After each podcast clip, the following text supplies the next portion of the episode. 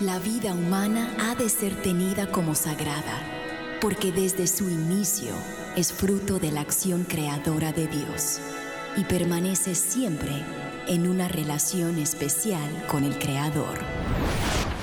No hay nada que se compare con la defensa de la vida y hoy muchos necesitan de nuestra voz. Aquí comienza Defiende la Vida con Adolfo Castañeda.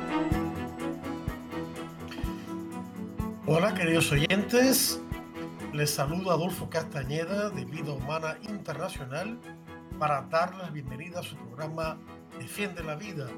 Defiende la Vida con el favor de Dios es un programa que se transmite en vivo y en directo todos los martes de 4 a 5 de la tarde, hora de Miami, hora del este de Estados Unidos, a todo el mundo, gracias a las ondas radiales de Radio Católica Mundial. Y hoy martes 14 de febrero, día de San Valentín, día de los enamorados, de la amistad, estamos con todos ustedes para brindarles otro interesante programa acerca de la defensa de la vida humana. Y el programa de hoy se titula El gobierno de Biden y la cultura de la muerte. Y se fundamenta en un artículo que voy a compartir y comentar con ustedes del padre Shannon Bouquet, presidente de Human Life International, de la cual Vida Humana Internacional es la sección hispana. Y el padre comienza con un tema importante que eh, le da el toque a todo el artículo y a todo el tema que vamos a abordar hoy y es el actual drama del divorcio entre la fe y la vida cotidiana. Y comienza con una cita del Concilio Vaticano II, del documento Gaudium et Spes, Gozo y Esperanza, el número 43, que trata sobre la iglesia ante el mundo contemporáneo. Y dice así, se equivocan los que sabiendo que no tenemos aquí una ciudad permanente, sino que buscan la venidera, el cielo, piensan que por eso pueden eludir sus responsabilidades terrenales, porque olvidan que por la misma fe están más obligados que nunca a estar a la altura de estos deberes, cada uno según su propia vocación, ni por el contrario están menos equivocados los que piensan que la religión consiste únicamente en actos de culto en el cumplimiento de ciertas obligaciones morales y que imaginan que pueden sumergirse en los asuntos terrenales de tal manera que impliquen que estos están totalmente divorciados de la vida religiosa. Esta división entre la fe que muchos profesan y su vida cotidiana merece ser contada entre los errores más graves de nuestra época. De nuevo, de Gaudium et Spes, Gozo y Esperanza, número 43, del documento del Vaticano II sobre la iglesia en el mundo contemporáneo. Y entonces el padre continúa diciendo, desafortunadamente, la semana pasada, el presidente Joseph Biden usó su discurso del Estado de la Unión para expresar su apoyo una vez más a la cultura de la muerte. En sus comentarios, el presidente instó al Congreso a codificar el acceso al aborto en la ley federal diciendo lo siguiente, y citamos, el Congreso debe restaurar el derecho que se les quitó a las mujeres en Roe versus Wade. Final de la cita. Recordarán que Roe vs. Wade fue el caso por medio del cual el Tribunal Supremo en 1973 estableció el aborto como un falso derecho constitucional en Estados Unidos. Gracias a Dios, este caso fue revocado el año pasado, en 2022, por el Tribunal Supremo. Ahora, la legalización del aborto o su derogación está en manos de los estados. Y quiero aclarar, como siempre hago cuando tratamos el tema del aborto, que, que ni Dios, la Iglesia, ni Vida Humana Internacional, ni el resto del auténtico movimiento pro vida estamos aquí para condenar a nadie que se haya involucrado en un aborto. Condenamos el aborto, no a las personas. A las personas culpables de un aborto las urgimos humildemente al arrepentimiento, la conversión y la sanación a través del siempre imprescindible sacramento de la confesión. La Iglesia Católica también cuenta con los ministerios de reconciliación y sanación post-aborto para mujeres y hombres que se han arrepentido de este grave pecado y sufren el doloroso síndrome post-aborto. Proyectos como Proyecto Raquel, Viñedos de Raquel, entre otros. Siguiendo con lo que dice el padre que Biden dijo, y volvemos a citar al presidente, que la vicepresidente y yo estamos haciendo todo lo posible para proteger el acceso a la atención médica reproductiva y salvaguardar la seguridad de las pacientes. Fíjense, en me detengo aquí un momento para un comentario. Fíjense las mentiras que utiliza este señor para hablar de lo que es la matanza de bebés por nacer y el daño que también le causa a las mujeres. Le llama atención médica reproductiva. Por favor, el aborto ni es reproductivo ni es atención médica y mucho menos salvaguarda la seguridad de las pacientes. Y continuó diciendo el presidente, pero ya más de una docena de estados están aplicando prohibiciones, prohibiciones extremas al aborto. Él considera que salvar a los niños por nacer por medio de la ley es una prohibición extrema. Fíjense ustedes, final de la cita. También prometió que si el Congreso aprobase una prohibición al aborto, que él la vetaría. El presidente también promocionó su firma de la mal llamada Ley del Respeto al Matrimonio, la cual dijo, y citamos, volvemos a citar a él, protege el derecho a casarse con la persona que amas. Final de la cita. En realidad, este proyecto de ley codificó en la ley federal la redefinición radical del matrimonio, exigiendo que el gobierno federal reconozca los, entre comillas, matrimonios e uniones entre dos personas del mismo sexo, que ya han sido lamentablemente aprobadas en algunos estados. Derogó y reemplazó las disposiciones que definían a los efectos de la ley federal el matrimonio entre un hombre y una mujer y el cónyuge como una persona del sexo opuesto.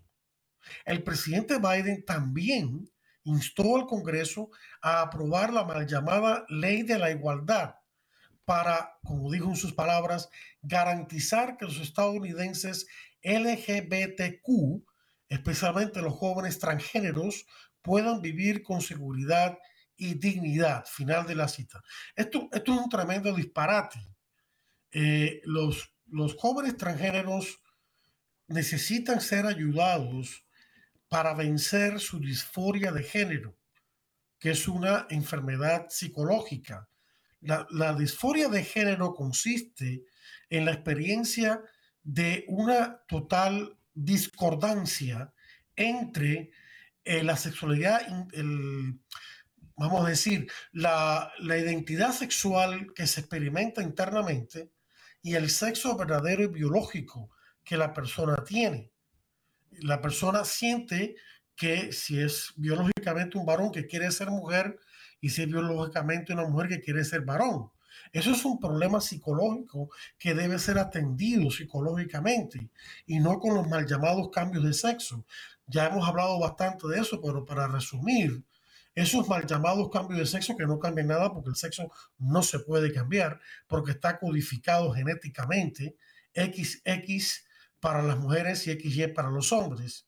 Eh, lo que se cambia es la apariencia externa, pero no genéticamente el sexo al cual uno pertenece.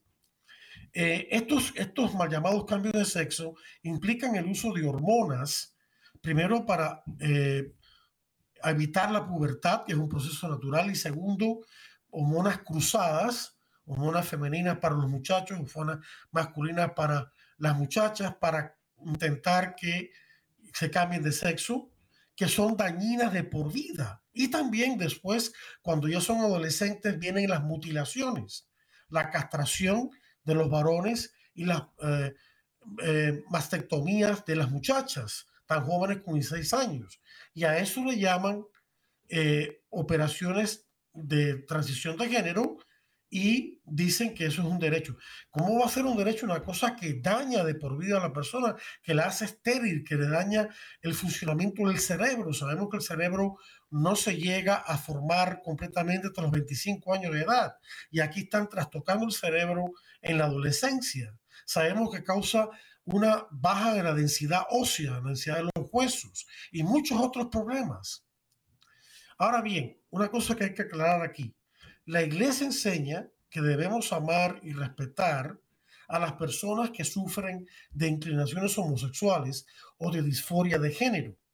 Pero la acogida de estas personas no debe entenderse como la aceptación de un comportamiento que es gravemente inmoral en el caso del homosexualismo y dañino para la persona en cuestión o en el caso de la disforia de género de un mal llamado cambio de sexo, el cual es gravemente dañino y de por vida. Ambos grupos de personas deben ser tratados con solicitud pastoral y profesional para que puedan vivir en castidad y ser sanados de sus problemas psicológicos y espirituales. Y hasta aquí este comentario mío.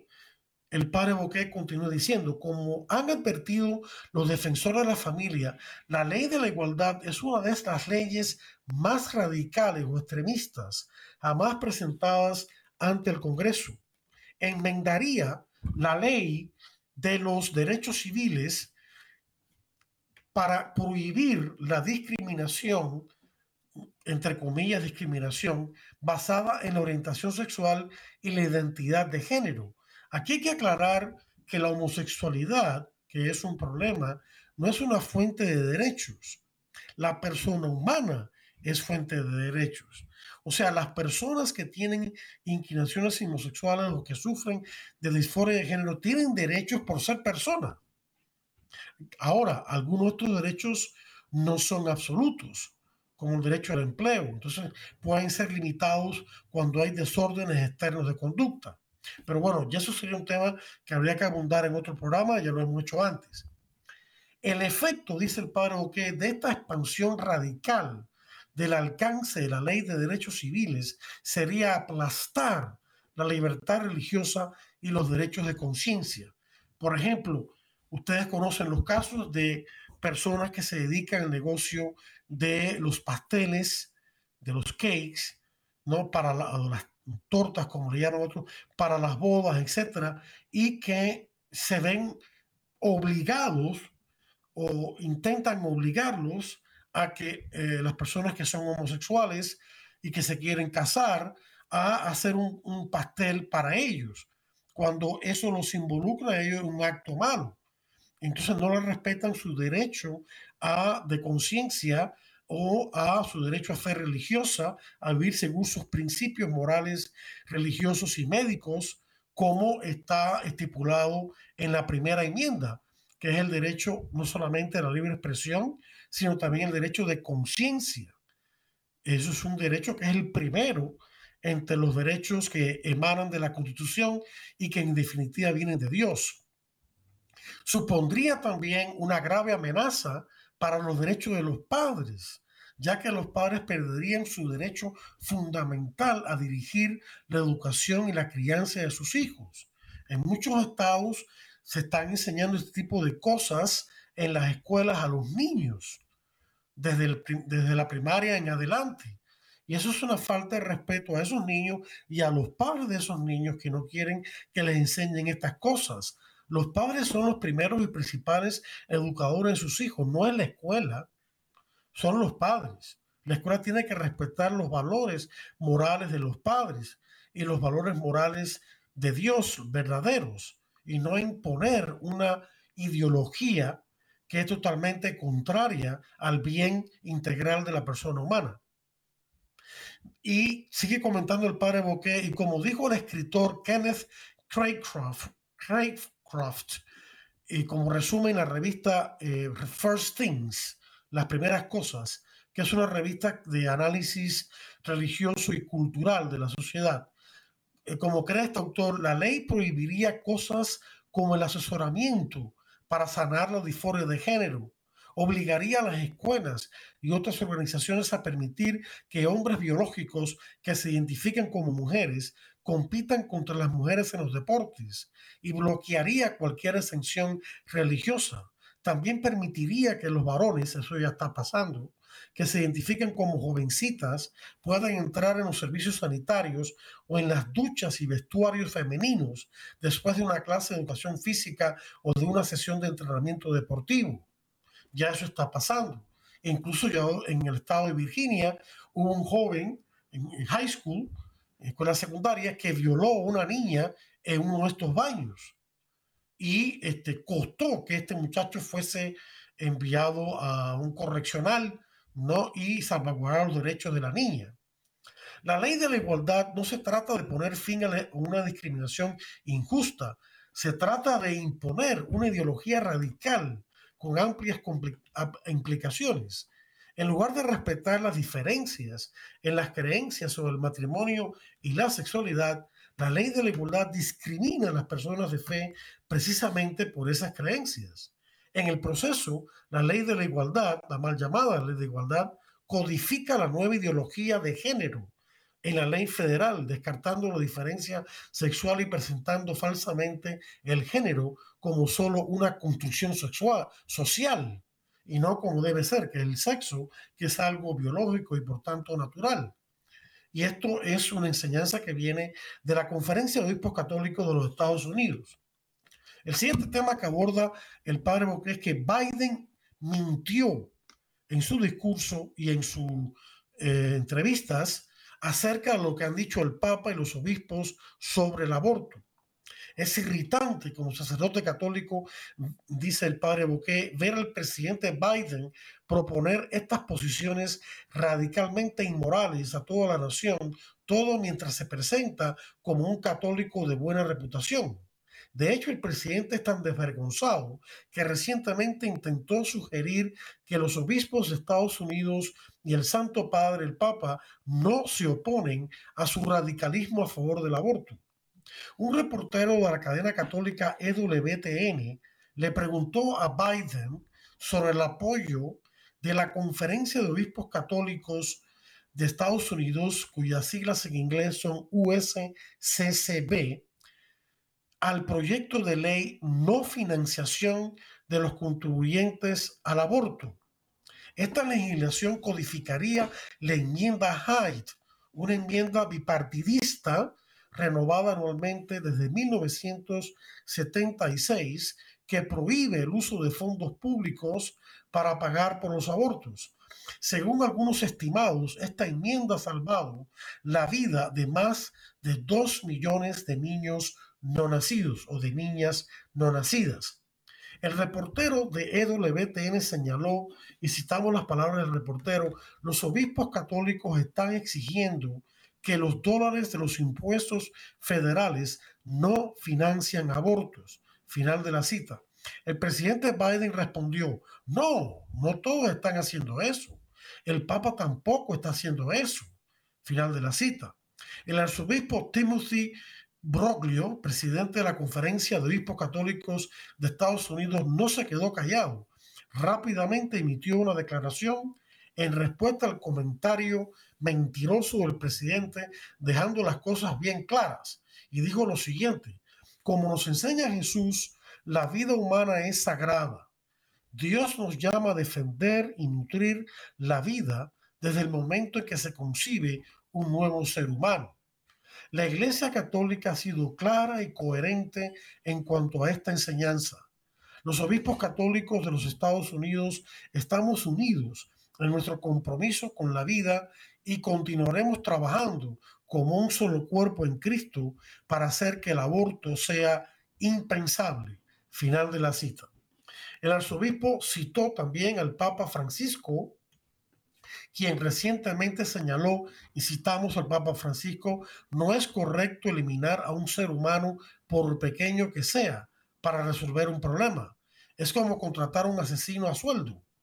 El Papa se ha referido frecuentemente al aborto de esta manera, como una forma de asesinato, pero recordemos la misericordia de Dios que dimos al principio, así que nadie eh, se sienta este, que Dios lo está rechazando porque ha caído en el aborto. Al contrario, Dios nos ama a todos, no deja de amarnos y lo que quiere es que nos arrepintamos sinceramente para otorgarnos todo su amor y su perdón. Pero hay que arrepentirse sinceramente. El arzobispo eh, Broglio concluyó, y citamos sus palabras, la financiación del aborto por parte de los contribuyentes obligaría a las personas de buena conciencia a participar en este grave mal contra su voluntad. Contradiría nuestro derecho a vivir de acuerdo con los principios de nuestra fe. Nuestra nación es mejor que eso. Pido a Dios que protejamos a todos los niños y las niñas sin importar su edad y abramos nuestros corazones para responder a las madres necesitadas con amor y apoyo en lugar de la violencia del aborto. Hasta ahí las palabras del arzobispo. Así que la iglesia y todos nosotros debemos estar siempre a favor de la vida, nacida o por nacer, y también a favor de la madre embarazada que se encuentra en momentos de dificultad y necesita ayuda para llevar a cabo su embarazo. Y también las madres que lamentablemente ya han abortado para ayudarlas a, eh, a, la sanación del terrible síndrome postaborto, al arrepentimiento y a la reconciliación con Dios, consigo misma y con los demás. El tercer tema que aborda el padre Boquet en su artículo es el apoyo de los obispos a la ley de no fondos de los contribuyentes para el aborto, de negar fondos, de que tengamos que pagar con nuestros impuestos el aborto. De hecho, dice él, contrario a la afirmación de Biden, los obispos de Estados Unidos han sido inequívocamente directos y coherentes en su apoyo a la prohibición de la financiación del aborto por parte de los contribuyentes, por parte de los que pagamos impuestos. Esto no podría haber sido más claro que en la carta que el obispo Michael Burbidge, presidente del Comité de Actividades Provida, que es un departamento de la Conferencia de Obispos Católicos de Estados Unidos, que este obispo, la carta que envió al Congreso el 27 de enero de este año 2023, hace apenas dos semanas y media o algo así. En la carta, el obispo señaló que solo unos días antes, decenas de miles de estadounidenses de toda nuestra nación se reunieron en la Marcha por la Vida en Washington, D.C., para celebrar el milagroso don de la vida humana que Dios nos ha dado desde su comienzo y para instar a nuestro gobierno a respetar y proteger el derecho humano más fundamental que existe, el derecho a la vida. Final de la cita.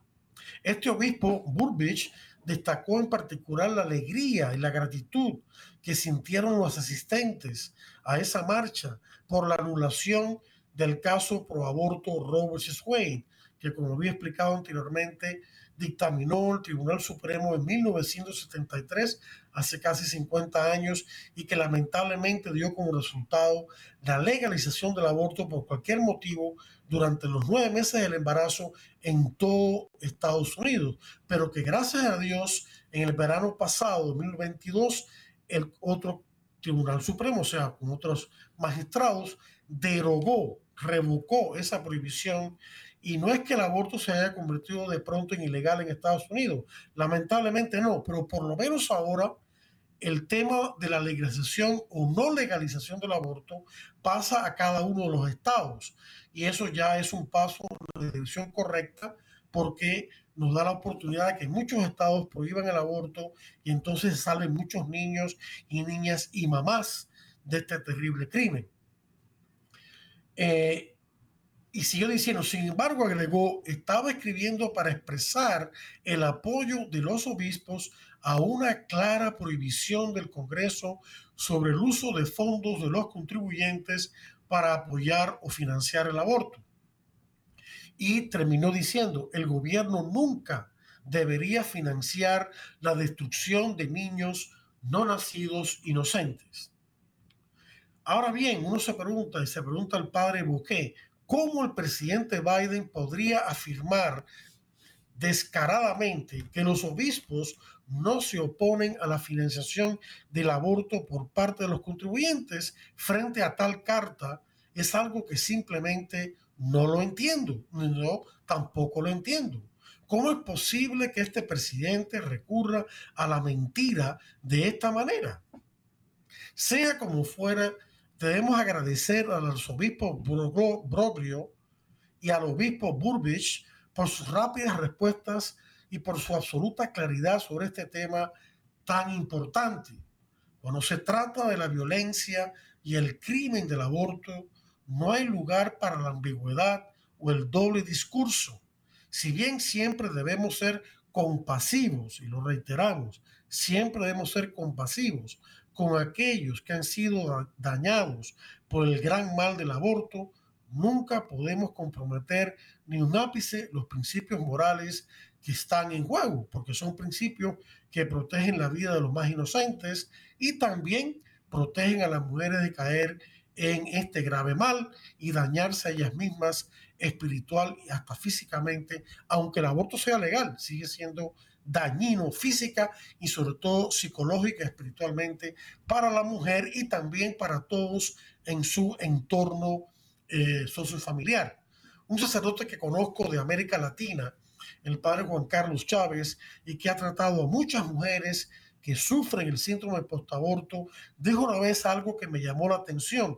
Él dijo, por cada mujer que aborta y está sufriendo el síndrome postaborto, yo calculo, dijo él, que hay por lo menos de 8 a 10 personas más de su entorno sociofamiliar que también están sufriendo el síndrome postaborto, a menor grado, claro, pero lo están sufriendo realmente. Eso es un tremendo problema pastoral para la Iglesia Católica en todo el mundo, de miles y miles de personas que en este momento están sufriendo por un aborto que se cometió en su familia.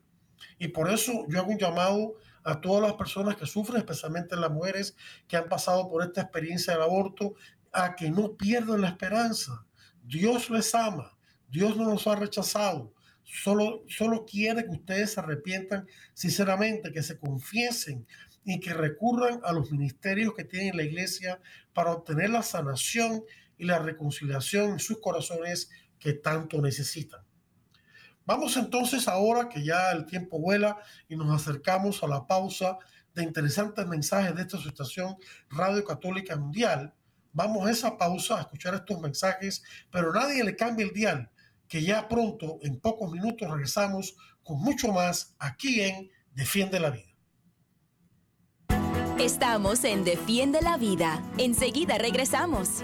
Defiende la Vida con Adolfo Castañeda continúa, luego de estos mensajes. Descarga nuestra app de EWTN en tu celular, donde podrás disfrutar de toda nuestra programación en vivo de radio y televisión, además de podcast, noticias y la Biblia. Descárgala gratis en Google Play Store y Apple App Store.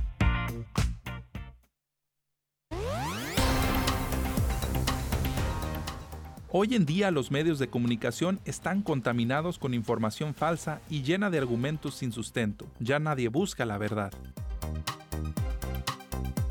Si quieres estar verdaderamente informado, visita asiprensa.com, periodismo responsable que busca relatar el acontecer del mundo con una perspectiva católica veraz. Guiados por la luz del Evangelio y llevando la buena nueva a todo el mundo, queremos seguir informando y evangelizando a través de asiprensa.com. Una división de EWTN. Veamos las noticias bajo la lente de Dios.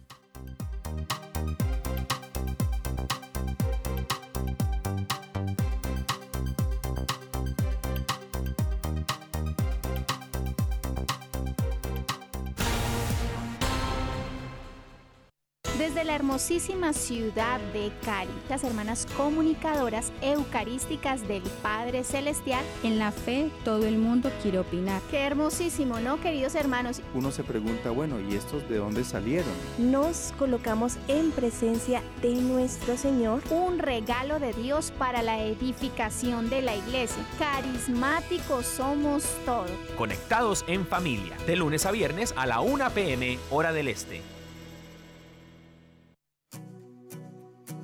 Hola, ¿cómo estás? Te habla Brenda Robledo y estás en EWTN Radio Católica Mundial.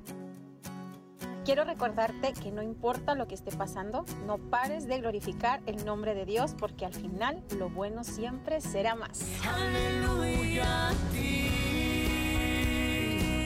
Aleluya, oh Dios. Tú me sanaste, Y ahora continúa Defiende la Vida con Adolfo Castañeda. En vivo por Radio Católica Mundial. Defiende la Vida con Adolfo Castañeda. Continúa ahora. Hola queridos oyentes, bienvenidos de vuelta a este programa Defiende la Vida por Radio Católica Mundial.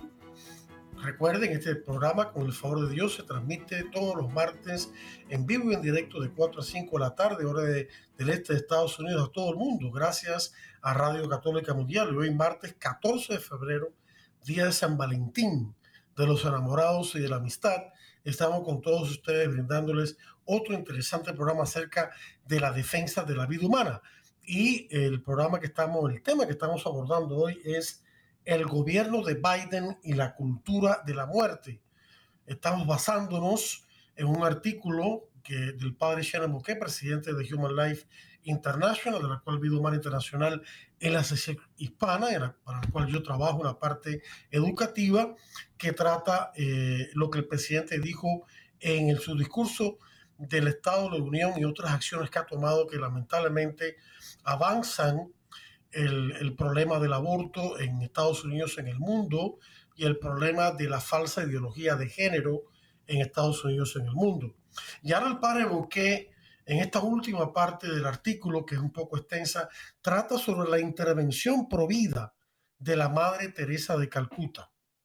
En 1994, la Madre Teresa, Santa Teresa de Calcuta, visitó los Estados Unidos. Fue invitada a participar en, el lo que llaman el Desayuno Nacional de Oración. Es un evento en el cual participan normalmente el presidente y su esposa, el vicepresidente su esposa y varios o numerosos congresistas.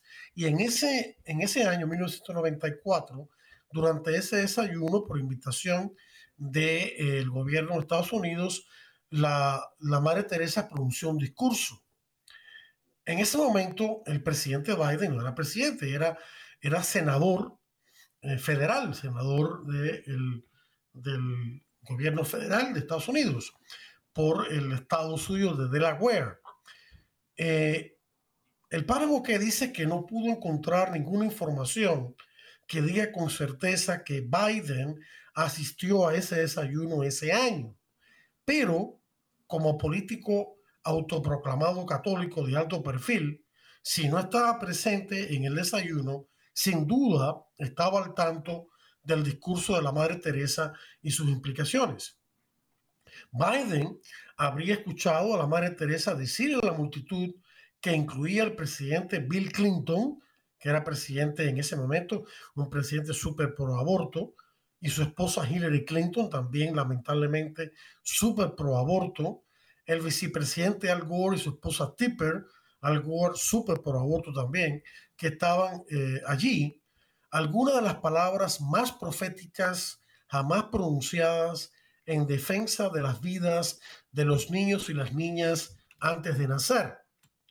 Dijo la Madre Teresa, creo que el mayor destructor de la paz hoy es el aborto, dijo la santa religiosa a la multitud reunida de dignatarios y legisladores.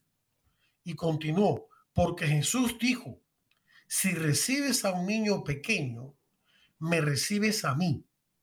Y continuó, el aborto es realmente una guerra contra el niño, un asesinato directo del niño inocente, un asesinato por parte de la madre misma, pero yo añadiría por parte de los médicos aborteros, que son aún más culpables.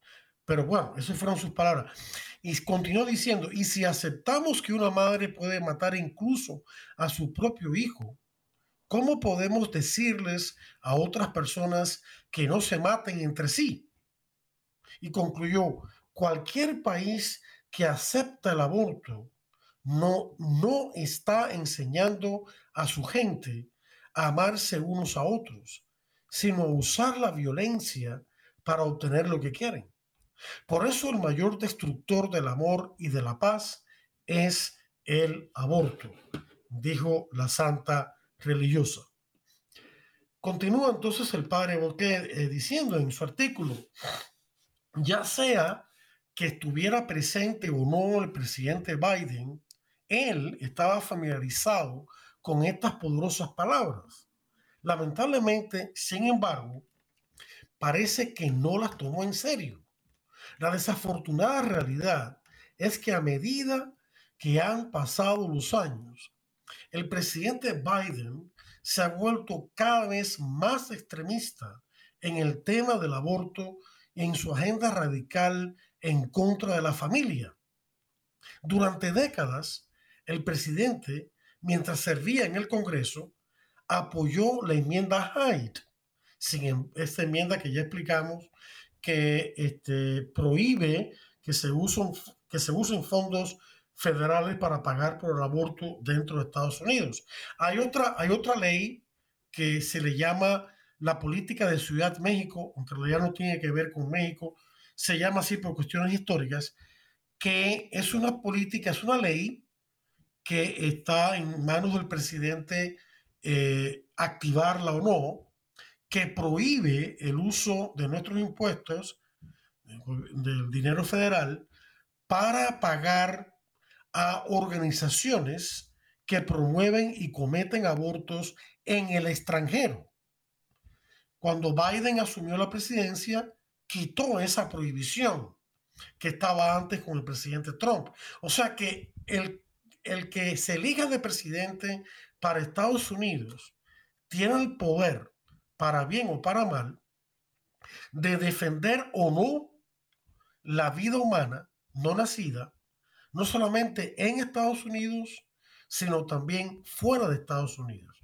Y no solamente eso, no solamente por esta ley, sino que también si el, si el presidente, en este caso Joseph Biden, que es súper pro aborto, utiliza todo el poder político, todo el capital político que tiene para presionar a través de la ONU, de la Organización de Naciones Unidas, que es súper pro aborto, para eh, presionar a los países pobres que tienen leyes pro vida a que legalicen el aborto a cambio de que reciban ayuda para su pobreza.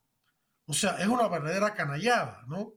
O sea, yo te ayudo si tú legaliza la matanza de niños por nacer, si no, entonces no te ayudo. Ese tipo de presiones se utiliza para obligar a los países a cambiar sus leyes. La ONU lo utiliza también, incluyendo últimamente eh, una de las agencias de la todas son pro aborto, pero una de las agencias de la ONU que está demostrando ser una agencia que quiere ejercer un poder, un control sobre todos los países del mundo, es, perdón, la Organización de la Salud, ¿ya?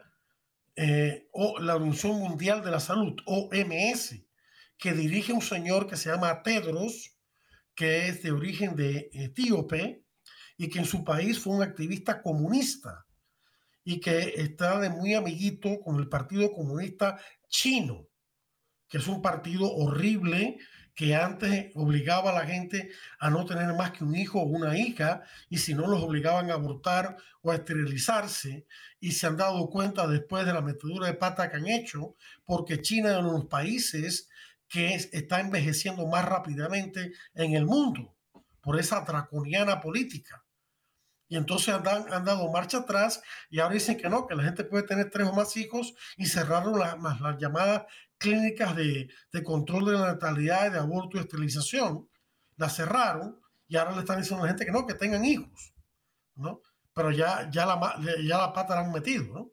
Y China va de camino a un envejecimiento muy peligroso de su población, lo cual trae una serie de problemas económicos y sociales que nos llevarían a otro programa. Pero el punto aquí es de que el presidente que los estadounidenses elijan para su país va a afectar, para bien o para mal, la defensa o ataque contra la vida humana no nacida en Estados Unidos y en todo el mundo con unas ramificaciones que no tienen fin. Desde la revocación de Roe versus Wade, que ya explicamos, Biden, dice el padre Bouquet, y su gobierno han tratado de impulsar al aborto todo lo que han podido a través de la acción ejecutiva. Entendamos que la situación ahora es que gracias al Tribunal Supremo en el verano este pasado, 2022, se eh, revocó el caso pro aborto Roe vs. Wade y ahora el aborto está un poco limitado, pasa a los estados. A Biden no le ha gustado eso. Entonces él ha querido tomar una serie de medidas para incluso hacer que las mujeres que quieren abortar, que están en estados, en este momento, estados prohibidos, donde se prohíbe el aborto, puedan viajar a estados que permiten el aborto. Y lo que está intentando hacer, lo viene haciendo desde 2021, 2022, el año pasado, está intentando impulsar los presupuestos para el aborto que esquivan la enmienda Hyde. Y esto le valió el elogio de Planned Parenthood, que es la organización que más promueve y comete abortos en Estados Unidos y en el mundo, la, la parte internacional y que fue fundada por eh, Margaret Sanger, una persona que era, estaba a favor de la eugenesia, la raza superior, como al estilo Hitler, y también era una racista. Y sin embargo, Plan Parenthood sigue ahí, ¿no?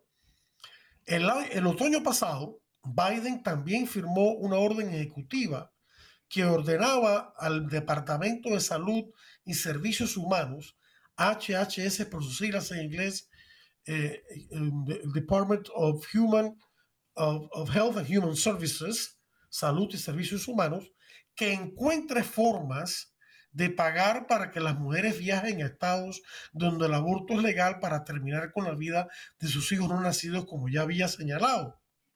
Y también maneras de cómo hacer llegar la píldora abortiva a estados donde el aborto es ilegal. Por supuesto, es una violación de la ley y eso no va a prosperar, pero él está intentando eso. Y por supuesto, el presidente ha apoyado en todo momento la codificación en la ley federal, es decir, en el, en el Congreso de Estados Unidos, en la Cámara y en el Senado, en la ley federal, en, una ley que sea equivalente a, al fallo pro aborto Roe vs. Wade, que como ya dijimos fue revocado justo el año pasado por el, el Tribunal Supremo.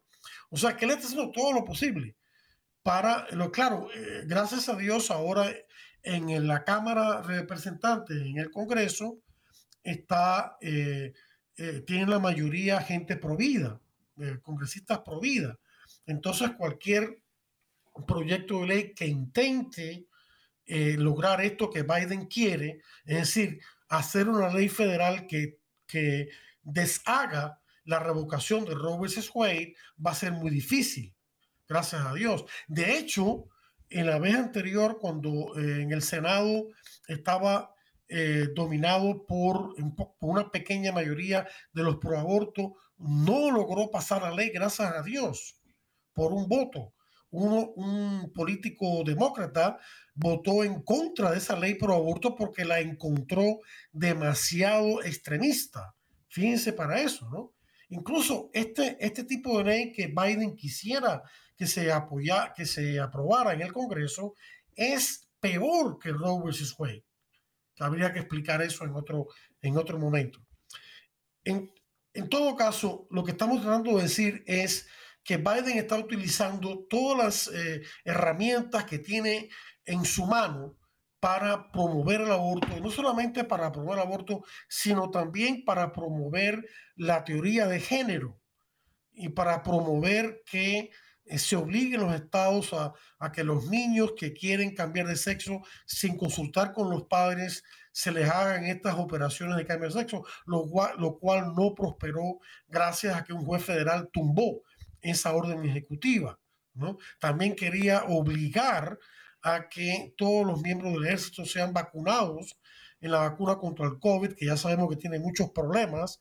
Gracias a Dios también lo tumbó un juez federal. O sea que este hombre está por todos lados tratando de hacer la mayor cantidad de daño posible. ¿no?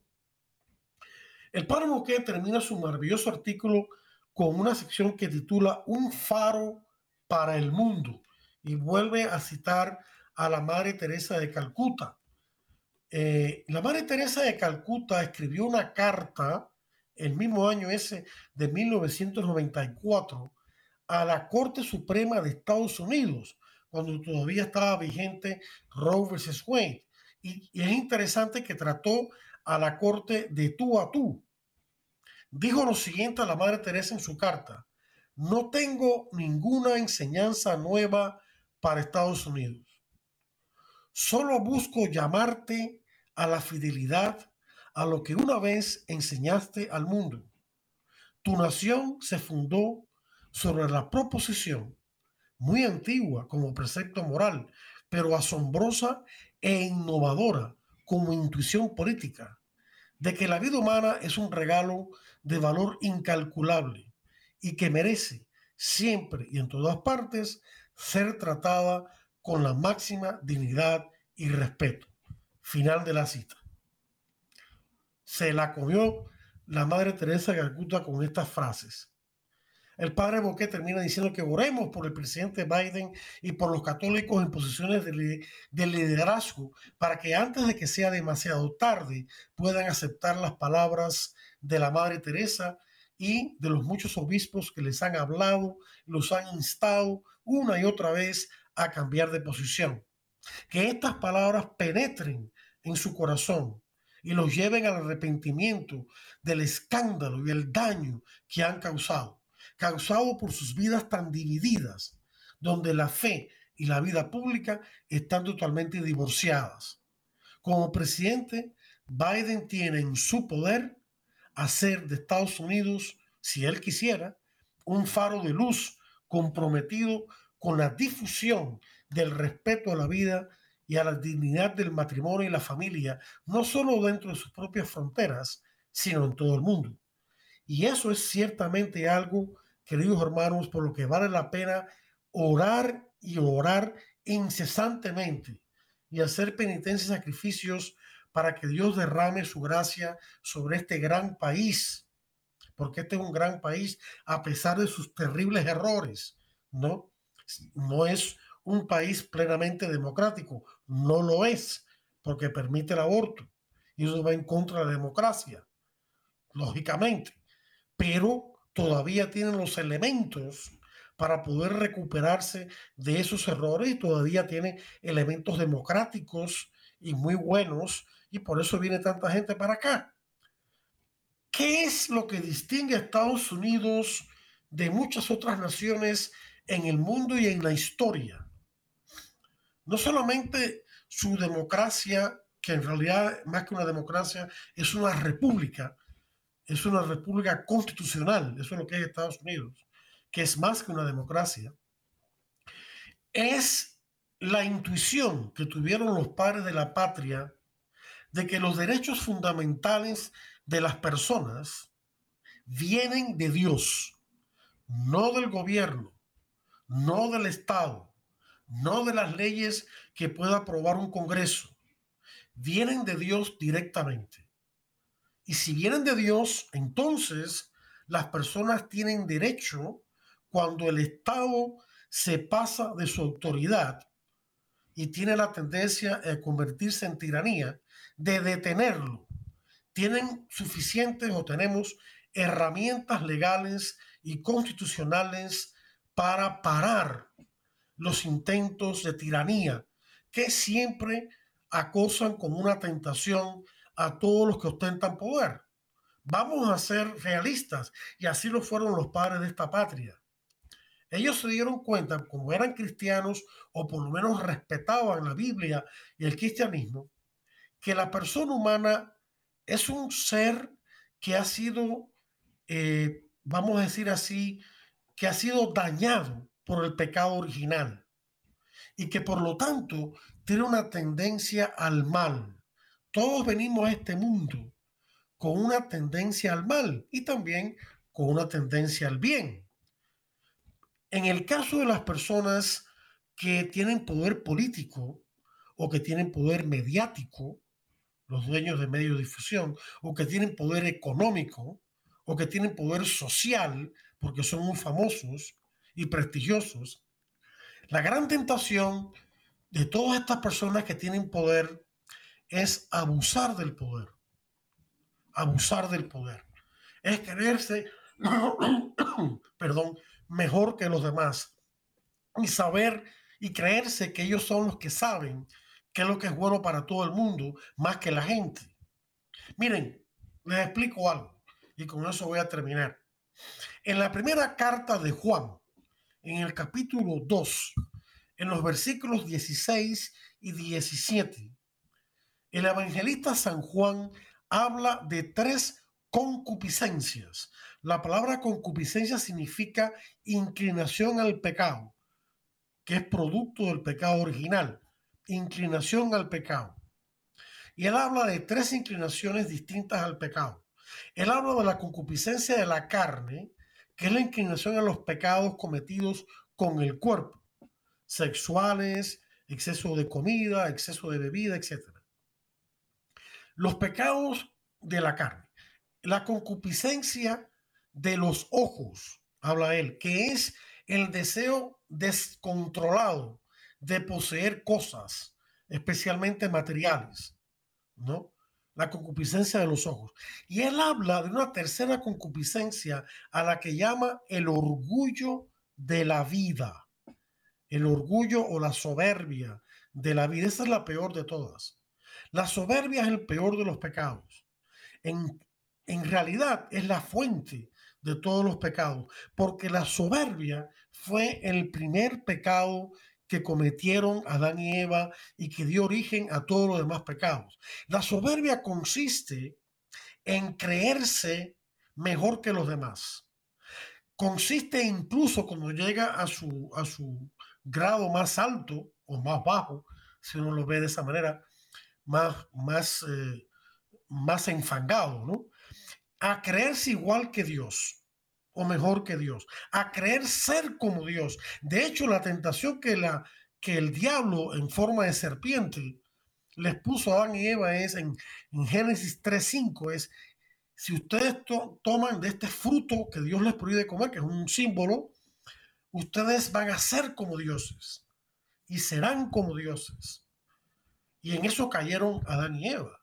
Ese fue el pecado el pecado original, el creer ser como Dios, el arrebatar el lugar a Dios. Lo irónico de todo esto es que Dios sí quiere que seamos como Él, sean perfectos como vuestro Padre en el cielo es perfecto, dijo Jesús en el sermón de la montaña, su más importante sermón. Pero no por la vía del arrebato, sino por la vía humilde de recibir la gracia de Dios. Dios quiere de hecho, Dios nos creó imagen y semejanza suya y quiere que vivamos esa imagen. La imagen de Dios no solamente es un don estático en la persona humana, sino que es un don dinámico. Es un don y una tarea a llevar a cabo. Debemos reproducir nuestro modo de actuar y de ser la imagen de Dios en el mundo, pero bajo la sumisión a Dios. Mientras más sumisos a Dios somos, más libres somos, más humanos somos, más potentes somos en el buen sentido de la palabra. Qué clase de ironía. Pero la soberbia es lo que lamentablemente, sin juzgar a nadie, me parece a mí que se ha apoderado del corazón de muchas personas que ostentan puestos de autoridad y poder, ya sea en la política, ya sea en el campo de la medicina, ya sea en cualquier campo, en el campo de los medios de difusión, ya sea en el deporte, ya sea en la farándula o en cualquier otro campo importante de la vida. Y entonces esto es muy peligroso.